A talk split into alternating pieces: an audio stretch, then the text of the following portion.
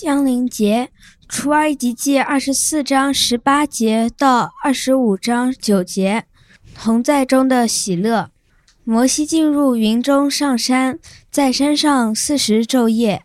耶和华小谕摩西说：“你要告诉以色列人，当为我送礼物来，凡甘心乐意的，你们就可以收下归我。所要的礼物就是金银。”铜、蓝色、紫色、朱红色线、细麻、山羊毛、染红的公羊皮、海狗皮、皂荚木、点灯的油，并做膏油，用香和香的香料、红玛瑙与别样的宝石，可以镶嵌在以福德的胸牌上。又当为我造圣所，使我可以住在他们中间。制造帐目和其中的一切器具，都要照我所指示你的样式。这是上帝的话。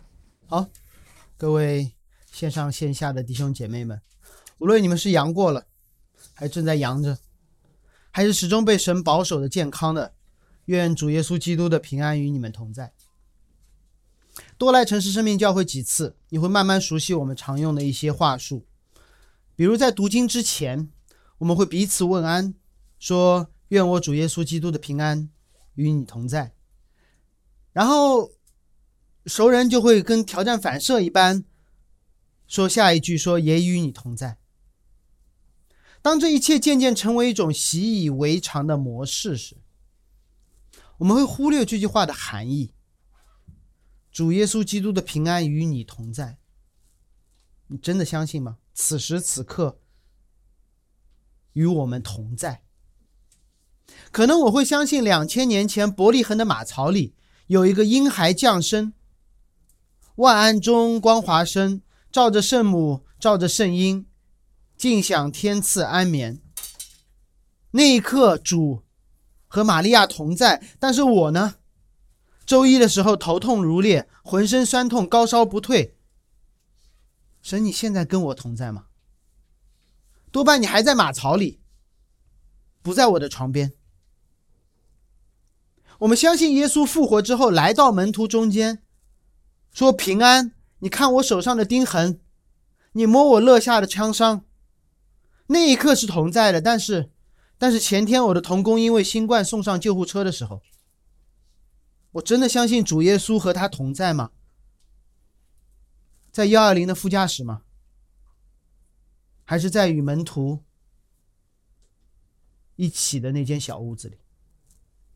当我朋友圈里面的一个个家长心疼孩子高烧不断的时候，我们真的相信此刻主耶稣与他们同在是这家的主吗？还是三四月份的时候是这家的主，保证我们冰箱里面一直是满的，保证我们一我们的核酸一直是阴的，但新十条之后主就出去旅行了。结果我就全家感染了。头脑上基督徒似乎相信主同在，但情感上面，我们总被实际的环境一次次的挑战。在这个纪念圣诞的季节里面，我们相信第一个圣诞节，小耶稣道成肉身，真实的住在当时的人们中间。我们也在神学上面相信他必再来，又一次。永远的与我们同在，但此时此刻呢？这两件事情中间呢，是神暂时离开一会儿，让我们独自面对这又大又难的问题，还是像我们打招呼的时候那样，神一直与我们同在？发烧在床上的时候，我清楚的感受到了病毒与我同在，清楚的比上帝还要清楚。两者都看不到，对吗？但是我会真实的感觉得到病毒与我同在。如果我实在感觉不到，我还可以做一个抗原，看着两条杠，凭信心相信病毒就在我的呼吸道里。但上帝呢？我看到了什么？我什么都看不到。我们的问题不是新的问题，所以也不需要寻找新的答案。这是出埃及的以色列人会遇到的问题，而答案就记载在今天我们刚才听到的出埃及记二十五章开篇及之后的经文当中。出埃及记二十五章之前，耶和华在西奈山上分别颁布了十诫，让以色列人知道我是领你们出埃及为奴之地的神。然后颁布了一系列民事和刑事的律法，帮助以色列人在没有法老治理的新国度当中能够共同生活。这还不算完，耶和华让摩西把管理判断的事情交给了亚伦和众长老，对摩西说：“来来来，你再一次上到云中的山上，山上的云中四十昼夜。”而这一次，上帝的启示。占据了出埃及记后十三章经文，很长。这段我们常常读到就跳过，觉得跟我们关系不大，反正我也不造会幕。但整整十三章，十三章是什么概念？出埃及记一共四十章，有两章多一点是讲出埃及的，就出埃及记只有两章是讲出埃及这件事情。有一章多一点点，是讲摩西的前八十年生平。有半章是讲十诫，我们认为最重要的人、最重要的事、最重要的律法，加起来四章。而今天开始的整整十三章会幕的蓝图，是上帝小谕摩西最长的一段话。神说：“我要与你们同在，我要与你们同在。”让我们从整个历史的角度，整个历史的角度来看旧约当中神与人同在的会幕，新约当中神与人同在的基督，二零二二年神与人同在的教会，和最终神与人同在的新天新地，这四个这四件事情贯穿人类的历史，好让我们知道神一直与人同在。从未缺席，从未缺席。这是我今天要讲的四个方面。四个方面：神与人同在的会幕，神与人同在的基督，神与人同在的教会，和神与人同在的新天新地。我们会花比较多的时间，帮助大家理解会幕如何让以色列人明白神没有离开，始终与我们同在。那么剩下的三个。就比较容易理解，帮助我们了解基督教会和最终的新天新地如何是神与我们同在。进入今天的经文选读的时候，我们把摩西小于摩摩耶和华小于摩西的背景二十四章十八节也纳入了今天的读经。二十四章十八节，摩西进入云中，在山上四十昼夜。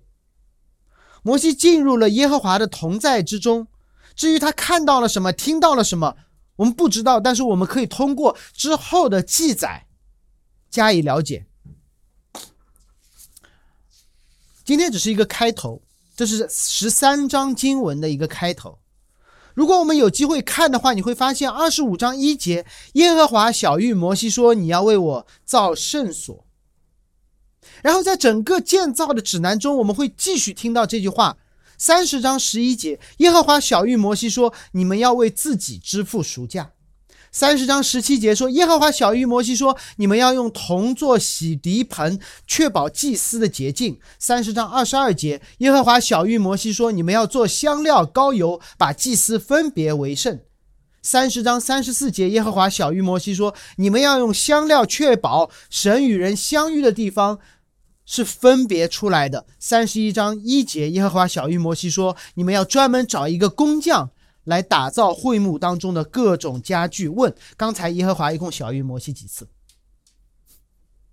我为什么不厌其烦的读这些经文，并且每一次都强调耶和华小谕摩西说：“你们要做这个。”耶和华小谕摩西说：“你要做这个。”耶和华小谕摩西说：“你会做这个，因为这是第一读者会关心的。”每当第一读者听到这个发语词的时候，他们就马上紧张起来；听到第二次的时候，他们就开始掰手指。然后第三次，耶和华又小于摩西；第四次，耶和华又小于摩西；第五次又小于摩西；第六次又小于摩西。不出预料，六次耶和华小玉摩西说：“你要做这个，做那个，做这个，做那个。”然后不出意料，以色列人等到了第七次，耶和华小谕摩西。耶和华神对摩西说了七次，如同创世纪一章里面神说、神说、神说、神说七次。啊，更不出意料的事情是，耶和华第七次小谕摩西说：“你猜是什么？你猜是什么？前面六次说你要做工，你要做工，你要做工，你要做工。第七次，出埃及记三十一章十二节，你要小谕摩西说，你要吩咐以色列人。”守我的安息日，使你们知道，耶和华是叫你们成圣的。耶和华连续六次小谕摩西，指导他们一次一次、一步一步的建造会幕。第七次让摩西带领以色列人进入安息。到底神在写蓝图的时候是什么意思？上帝不是因为缺一个住处，让以色列人给他建会幕。上帝是为了帮助这群出了埃及的以色列人，一同经历，再一次经历创世纪。工作六日，第七日安息。因为那个时候罪还没有进入世界，因为那个时候人神之间毫无阻隔的同在。出埃及不是耶和华从埃及救出一群奴隶来收养做儿子，出埃及是耶和华把他的众子、把他的儿子们从埃及救出来，然后慢慢的恢复他们家人的记忆，在会幕的每一个细节都不是全新的体验，每一个细节都是耶和华。把他们的罪全部抹开之后，挖出他们最深的人与神同在的记忆。会幕不是要上帝住在我们，不是上帝住在我们中间的新方式，如此这般，上帝就与我们同在了。不是，会幕是上帝帮助以色列人回忆起起初，神就是与我们如此同在的。没错。以色列人在西奈山下不敢上前，如同亚当犯罪之后听见神的声音就躲起来那样。神说：“没关系，让我们做一次全面的重启，一次、两次、三次、四次、五次、六次。小玉，你们怎么做工？第七次，我们进入安息，我们一起进入安息。不仅如此，耶和华邀请以色列人参与到整个建造的过程中。”第二节，你告诉以色列人，当为我送礼物来，凡甘心乐意的就可以收下归我。这件事也是起初上帝造人同在一个时空中的方式。让我带领大家复习一下关于创世纪的细节。上帝造了亚当，把他安置在伊甸的园子里。在此之前，伊甸园是已经一应俱全的吗？是亚当拎包入住吗？不是。创世纪二章五节，野地还没有草木，田里的菜蔬还没有长起来。为什么？因为耶和华还没有降雨在地上，也没有人耕作。然后上帝造了亚当，把他安置在伊甸园当中修理看守。神不是造了一个美轮美奂的迪士尼乐园让亚当进来的。上帝是把亚当放在了一个工地上，说。我会创造，你和我一起来建造。看守什么？修理什么？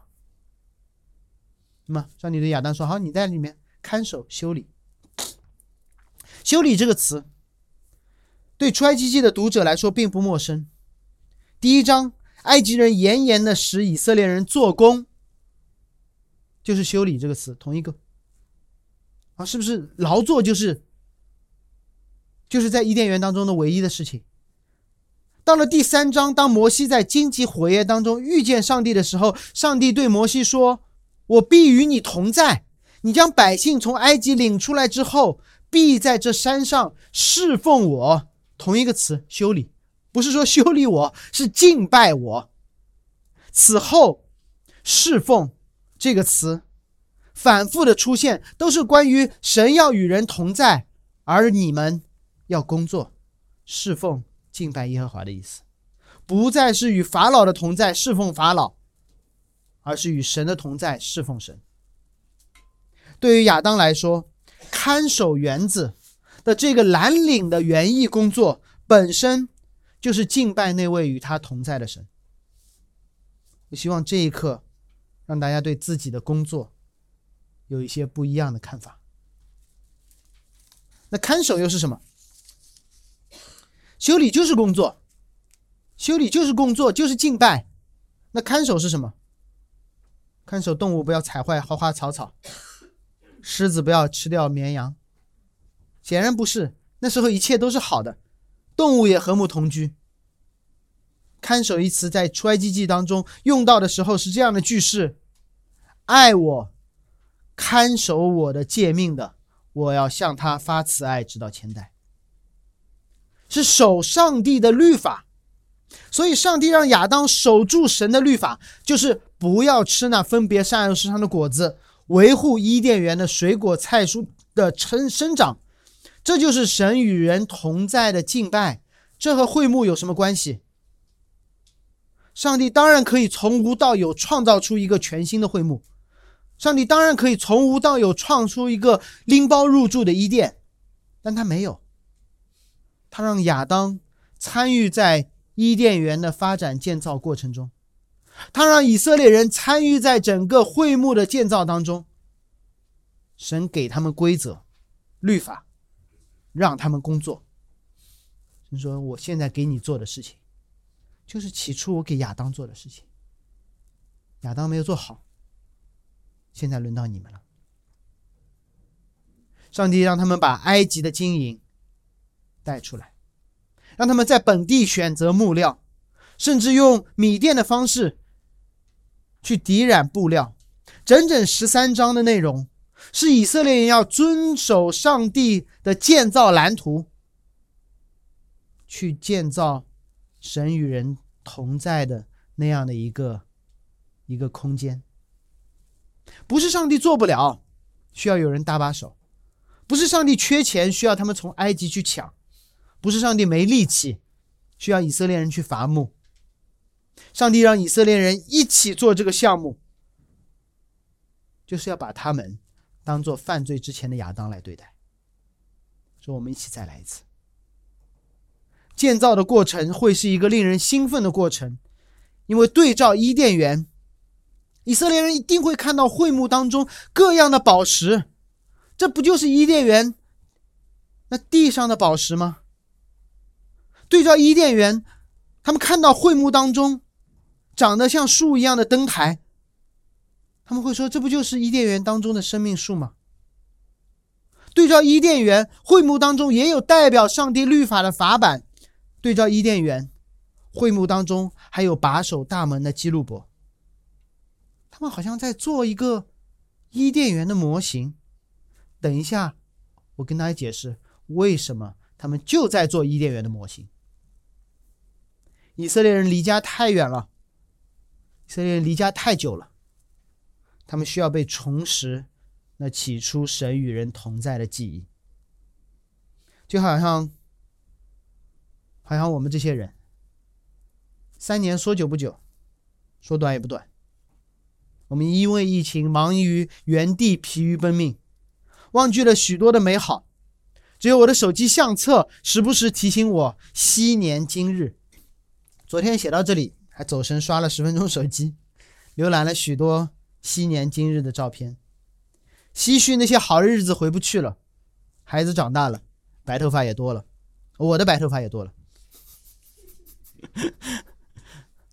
但摩西向耶和华小玉摩西说：“不是。”不是回到过去，孩子不会变小的，白头发也不会变少的，但是我会把一切变得更好的，变成没有犯罪亚当却持续修理看守之后的样子。我们总在怀念过去，就觉得过去好好啊。神说不，过去是好，今天不好，但是我会把你带到一个更好的地方。让我们看更好之前，看到那个更好之前，在会幕的原材料收集的事情上面多停留一会儿。首先，我们会看到会幕的奉献是自愿的，而非强迫的。就好像亚当受造之后，上帝并没有让他做伊甸园的奴仆、农奴，上帝让亚当成为伊甸园发展计划的 CEO。差别何在？从外表看差不多，就在那里耕作嘛。但是，如果你可以理解这当中的差别，可能会对你的工作、服饰、奉献产生完全不一样的动力。我举一个小例子：如果有一个码农小张，哇，他打工付了学费，读完了计算机学。计算机的学位，好不容易挤进一个大厂，天天在那里写代码，对吗？每一行代码，他都会关心投入产出是什么。为了这一行代码，我之前花了多少的学费？为了这一行代码，现在烧了我多少脑细胞？为了这行代码，我的发际线往后退了多少？这行代码给我换来的一部分的车。一部分的房，一部分的美食，旅行的可能性，朋友够不够补偿我之前的损失，还是有余？哎，又开始嫉妒隔壁的小王，写代码又快又没有 bug，然后又开始看不起隔壁的小李，你们这些做销售的不懂技术，拿的还比我多。算了，买个双色球，明天又是重复的一天。如果这成为每天上班的动力，那么基本就和埃及的奴隶无异，因为你关心的只是我，我，我，我。你知道吗？奴隶关心的东西不是法老，奴隶关心的是我，我自己。啊，你知道，如果伊甸园中的亚当呢？亚当如果是一个码农，他应该是怎样的？他每天在写代码的时候，发现，哇，我还有这种恩赐。我的受造如此美妙，他每一行代码都发现是整个伊甸园项目向前推进的一部分。而上帝大可自己来，却让我参与其中。每一天都是对上帝律法更加多的了解，然后把代码写的整整齐齐。通过对上帝的代码去掉代码当中律法，去掉代码当中所有的 bug，并且做六休一。工作六天的时候，亚当会推下手中的键盘，去欣赏自己的工作。那一刻，他表现的和他的创造者惊人的一致。他说：“哇，我的创造者也是这样的。”好的，好的，好的，好的，甚好。就退后一步，去欣赏自己的作品。当你的眼光从我、我、我、我、我这样的一个奴隶制的眼光，转到那位创造的上帝。看到一个更大的计划，同样的事情会有不同的动力，产生不同的果效。奉献也是如此。你越觉得经营是自己的，你越觉得累，越不肯放下。当你越明白你只是一个从埃及运金银到旷野造圣殿的快递员的时候，那大可在此时此刻卸下你的重担。说神到了，任务完成，使命必达。我参与到了这圣殿的建造当中。其次，我们仔细看一下会幕的材料，当然很多东西我们也不知道是什么。刚才说了很多是从埃及 hand carry 背回来的金银，也有当地的铜，有些是用米店的工艺染的布。也有当地的产地产造荚木，有金银这种贵金属，也有便宜的当地的矿产，有技术工艺要求高的染布，也有直接可以拿来就用的山羊毛，有需要在红海当中渔猎的海狗皮，也有随地随不是随地啊随处都可以看到的造荚木。说明上帝明确的制令制定了原材料的清单，但这清单并不是每一样都贵的让穷人觉得这无法参与，也不会样样廉价让会幕显不出它的特色，而是或贫穷或富足，或有能力或没有能力的人，都可以参与在会幕的建造当中。不仅如此，会幕的原材料才来自于各个地区、各个文化，恰恰说明会幕耶和华的会幕不是某种文化下的产物。而是要人去敬拜那位超越文化、超越地域的那位创造天地的主，全地的耶和华。他用埃及的金银，也用旷野中的铜；他用米店的技术，也用当地的木料。耶和华这个神不是把圣俗二分独占一方，这个神要把整个的世界更新成自己的圣殿。最后，最后我们看到了第七节，红玛瑙与别样的宝石。红玛瑙与别样的宝石可以镶嵌在以福德和胸牌上。你看过房地产商给你画室内的结构图，对吗？你看过室内装修的效果图？你看过？好的开发商把软装的细节都设计到位，但是你有没有见过哪个开发商在图纸里面把你的居家服饰也一并设计好的吗？他在这里把大祭司的衣服都设计在圣会幕当中，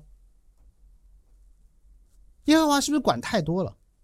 你明明造一个帐篷，你为什么要把里面人的穿着也一并设计好？还是说会幕不只是一个空间？会幕的必要元素不仅包括了空间，也包括了上帝的律法，包括了基路伯，包括了让人能够想起伊甸园的家具，还包括了代表以色列人站在神面前同在的大祭司。会幕不是人和神同在的地方，会幕就是人与神同在。会幕就是人与神的同在。第八节，又当为我造圣所，使我可以住在住在他们中间。不是为我造圣所，我可以住在圣所里面，是为我造圣所，我可以住在以色列人中间。如果你继续接下来的十三章经文，你会看到这个圣所，也就是会幕，其实是一个巨大的可拆卸的帐篷。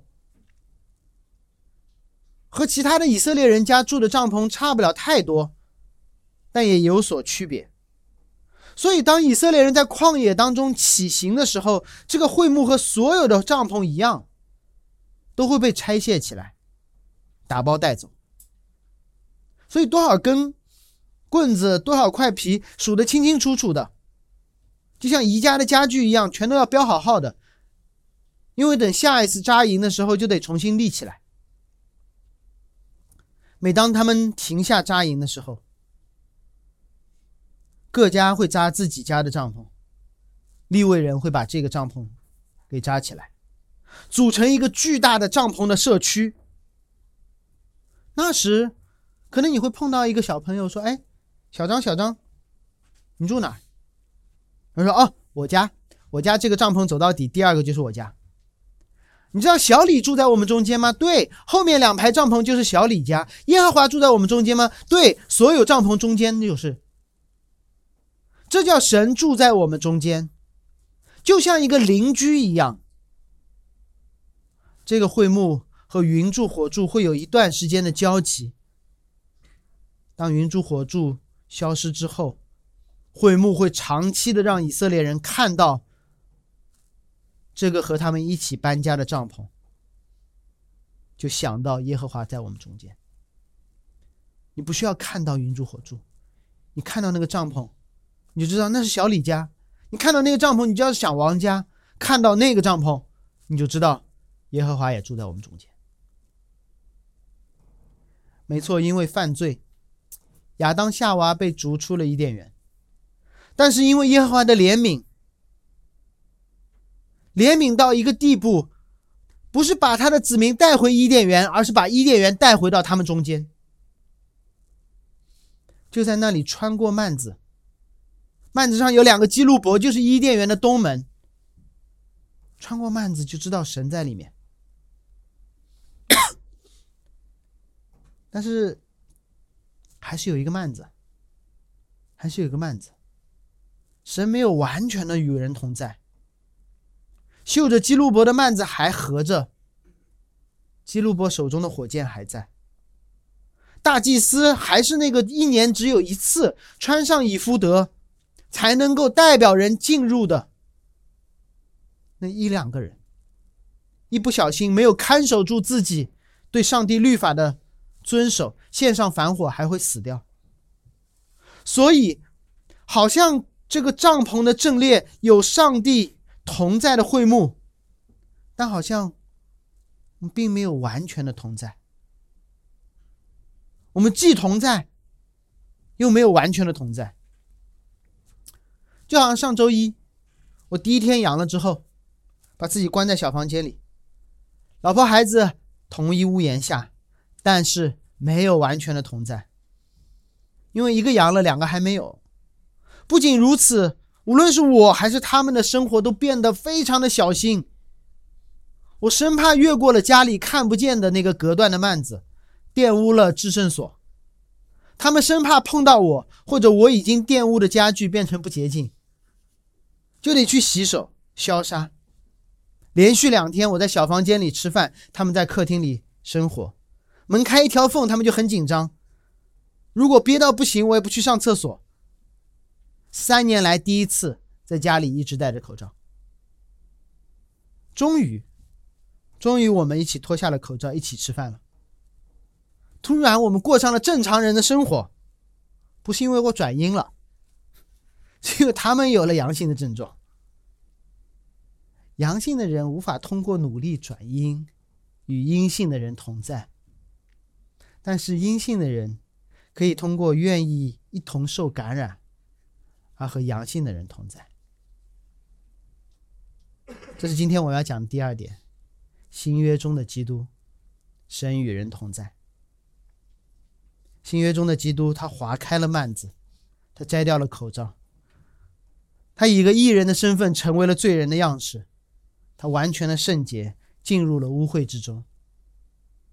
约翰福音的开篇是这么介绍耶稣的：他说：“太初有道，起初有神的话，创世纪的语言的话，道与神同在，道就是神。”就是那句那个话，分开上下的水，分开左右的水，在其中创造万物，并造人安置其中。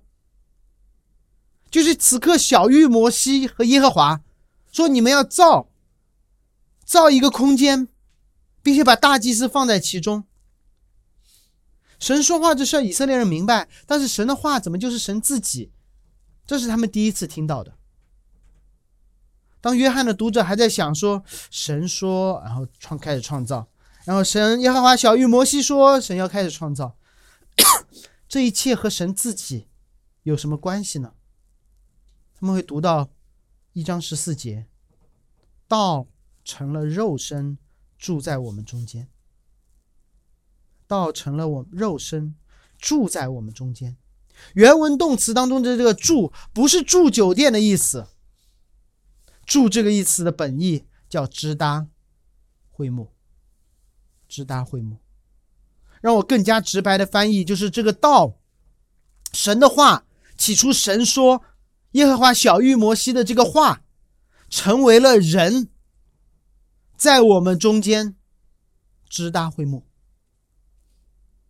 所以历史上以色列人拥有过会幕，他们会指着会幕说，神就在那里。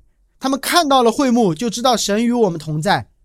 大卫之后，所罗门建立了耶路撒冷的圣殿，以色列人会指着圣殿说：“神就在那里。”我们看到了圣殿，就知道神与我们同在。当以色列人南北分裂，圣殿被毁后，以色列人就只能常常互相鼓励，说：“我们要回到耶路撒冷，我们要重建圣殿，好让神与我们同在。”当他们建立了一个小号的圣殿时，第一次看到的人欢呼了，说：“神与我们同在。”而见过所罗门版本大圣殿的人哭泣了，说这不是最终的，这不是最好的。大家开始了等待，先知开始了预言，等待圣殿的重建，预言真正的会幕的到来。结果他们等到的是一个有血有肉的人，盼望有人指着他说：“看呢，神与人同在。”以马内利，就是神与人同在的意思。很可惜，很可惜。当以色列人习惯听神的话，看神的作为，隔着幔子知道神就在后面的时候，他们不习惯神站在他们的面前。他们希望你就在幔子后面，那像是安全的。你就在幔子后面，那样我也舒服，你也舒服。就好像通过三个月视频会议的同事，突然线下见面的时候，你会一下子无所适从的，因为美颜效果不能用了，虚拟背景也没了，全身三百六十度出镜了。长篇大论的时候，你连咳嗽两声都能够神不知鬼不觉的 mute 掉的。但当你见到同事的真人时，这一切都见光了。之前表现表面工作做得越好，暴露的问题就越多。所以你就可以明白为什么，当耶稣降生，以马内利的神，与人同在的神，与人彻底同在的时候，会给人带来极大的冒犯，而被冒犯的最严重的，是那些表面工作做的最极致的。阿利赛人是那些看上去最健康的人，他们被大大的冒犯。啊，让我们回到会幕时代，让我们回到圣殿时代。我不要你们在我中间，钉死他，钉死他。总有人希望回到风控的日子，对吧？已经有人开始喊了，我们要控，我们要控起来，回到大家戴口罩、隔屏相望的日子。这才是这个时代最大的病毒，这也是耶稣愿意进入的疫区。他成了第一个摘下口罩的人，成了第一个主动彼此同在的人，他成为那个唯一安全的可以与人同在。经历了最大的不安全，被病毒攻击的对象，只为了和我们同在。耶和华小于摩西，要与人同在，代价是金，是银，是宝石，是牺牲，是大祭司。而为了为了打开最后那块幔子，要付的代价是神的儿子自己。他以死撕开了圣殿的幔子，成了完全的与人同在的那个神，成了那个真正的圣殿。那么今天城市生命似乎和离开了西奈山下、没了云柱火柱，甚至失去圣殿的以色列人有点像。总有一些时代，我们会觉得说那些时代的人是幸运的，他们有云柱火柱直接的带领，他们有耶稣同在的医治、教导、命令。总有一些时代的人像我们这样看看看上去是迷茫的，因为我们就是没有神同在的记号，感觉。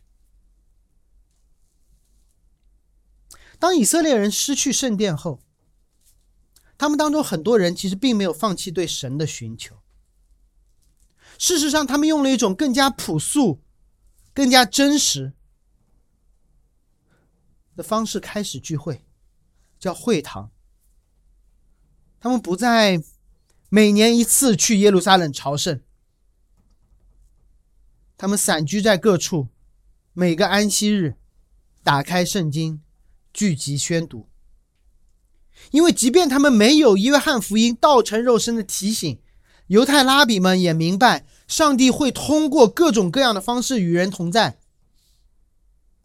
非常非常重要的一种，不是云柱火柱，不是天降玛纳，不是盘石出水，不是一并赶鬼，所有这些超自然的同在方式都是阶段性的。而有一种自然的同在方式是持续性的，就是上帝对人说话，就是我们手中的圣经，自然且持久。于是会堂崇拜成了以色列人被掳日子里确知神与人同在的方式，成了先知不再说话、新旧约当中四百年黑暗时，以色列人互相提醒神与我们同在的记号。会堂也成了耶稣这个真正人与神同在的那位神开始他事工的地方。耶稣在会堂宣讲天国的道。并直接影响到了使徒建立教会的方式。他们来到会堂，宣讲基督。当耶稣第一次在马太福音十六章当中提到“教会”这个词的时候，他听众太明白了。耶稣根本没有在提任何的新的概念，它指的就是会堂的聚集。在旧约当中，“聚集”“招聚”“会堂”的意思，就是希腊文的“教会”。或许我们今天会觉得，可能，可能今天这一次是我经历的最没有圣诞气氛的圣诞。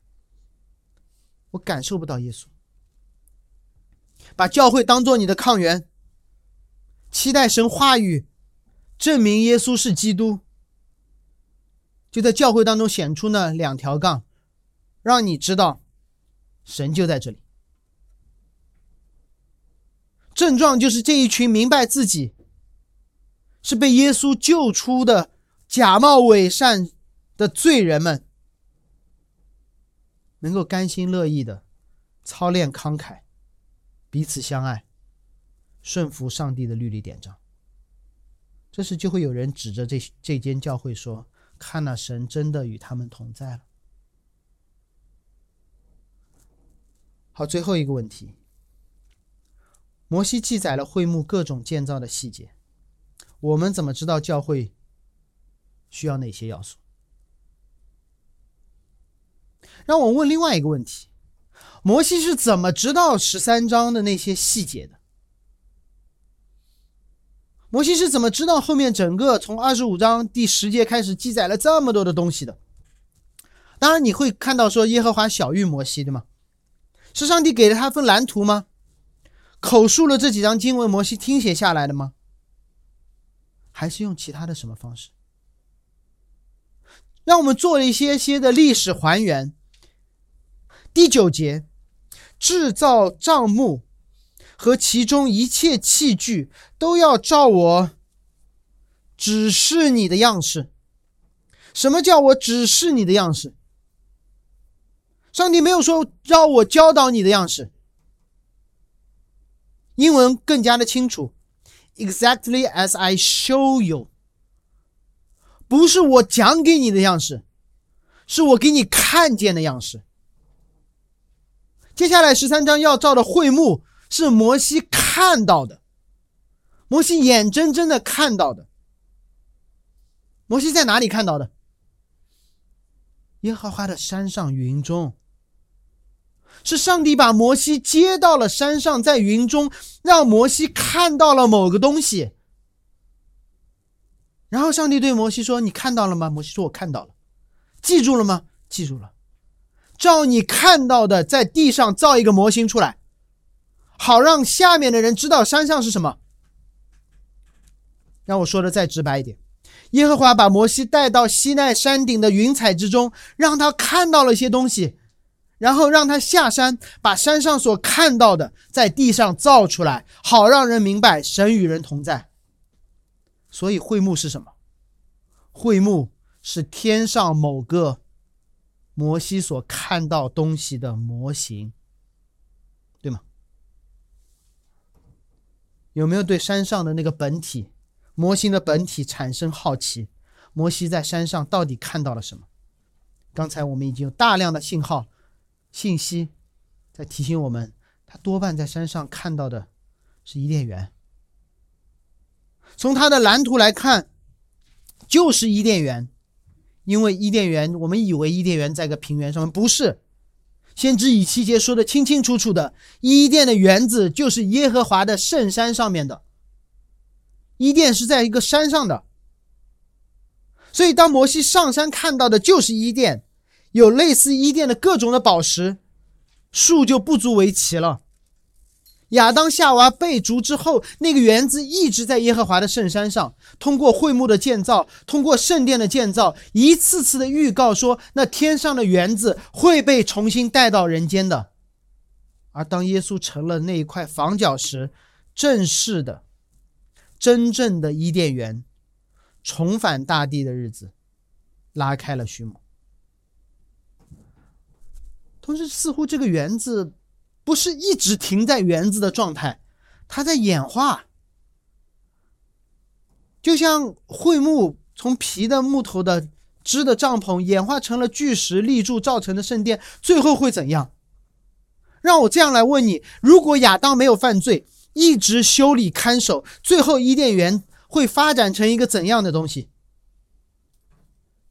圣经最后一卷书《启示录》倒数第二章，约翰这么记载。约翰被圣灵感动，天使就把他带到一座高大的山，将那由神那里从天而降的圣城耶路撒冷指示给我。约翰和摩西一样被上帝带到了另外一座山上，但以西结的意象当中也有一样的记载，有一座天上的圣城耶路撒冷。从天降到了地上，不再是园子，而是一座城；不再是停留在天上，而是从天而降。启示录当中对耶路撒冷城的描述，有一样的宝石铺在地上，有一样的生命树树在那里，会有基路伯，但不是扒守城门，而是共同敬拜。还有许许多多帮助我们认出，说这就是伊甸园，只是长大了。让我说一个更更重要的细节：这个城在约翰的意象当中有一个很奇怪的尺寸，长宽高一样。你可以看到一个方方的城，但是你可以看到一个四四方方的城，哪有这样的城？因为这不是普通的城。这是起初上帝分开上下左右的水的那个空间，是上帝放在至圣所当中的那个正方形的空间，圣殿里面的那个正方形的空间，是神所造的，要让人在其中生养众多、修理看守的空间。在那里，神与人同在。起初，神造了一个园子，幕后神要降下一座城。而我们在这个宏大的故事当中，成为教会。如果你觉得我们今天还是缺乏盼望，允许我给大家理一下故事线，我一个个跟你们讲：上帝创造了一个园子，亚当夏娃犯罪之后被逐了，上帝在方舟当中，方的方舟当中与挪亚同在，方舟的名字叫 Ark，方舟就是约柜。上帝和亚伯拉罕同在，上帝在那个蒲草箱当中与摩西同在，也叫 Ark，所以摩西是放在一个约柜当中的。上帝通过摩西施行了拯救，建立了会幕，好与人同在。今天的经文，上帝让大卫、让所罗门建造了更大的会幕圣殿，好与人同在。以色列人被掳之后，上帝用摩先知教导的方式确认与他们同在。四百年后，上帝的儿子住在人的中间，与人同在。在这里，约翰预言了说：新天新地降临，要与人同在。而我们在这里，我们在这里，我们比前面任何一个时代都要更接近那个上帝与我们永远同在的时候。那个日子，让我们的今天的工作变得有意义，因为伊甸园是要通过劳动。才能变成新耶路撒冷的，连埃及的经营、米店的技术，都可以用来建造耶路撒冷，建造耶和华的会幕。那个日子，让我们今天的苦主变得至赞至亲。你都确信新郎、新郎迎亲的车队都出发了，你还在关心快递的运力不足，这实在是庸人自扰。那个日子让讲。传讲、解释圣经变得尤为的重要，因为若非神的话，这不变的神的话，成为一个锚点，那在黑暗世界当中，我们没办法分辨真实与谎言，因为那个日子，我们的敬拜变得非比寻常。我们聚在一起敬拜上帝，不是抱团取暖，是把最后永恒的事情做在今天。下周就是圣诞，可能是你我经历最萧条的一个圣诞，但没有关系，我们可以聚，无论多少人，都只是一个小小的模型，反映出最终敬拜现场的模型，模型的大小。不重要，要紧的是帮助人通过这个模型认出本体，道成肉身与神与人同在的基督。若基督与我们同在，一切就都改变了。我们一起祷告：主，求你持续对我们说话，通过主日的讲台，通过每日打开的圣经，通过彼此之间对话和祷告。让我们常常看到，这是你与我们同在的记号，就让我们产生和你心意的敬虔、慷慨、勉励工作，彼此相爱。在这个圣诞节，让更多的人看到有耶和华在我们中间，就加入这个共同等待基督再来的群体。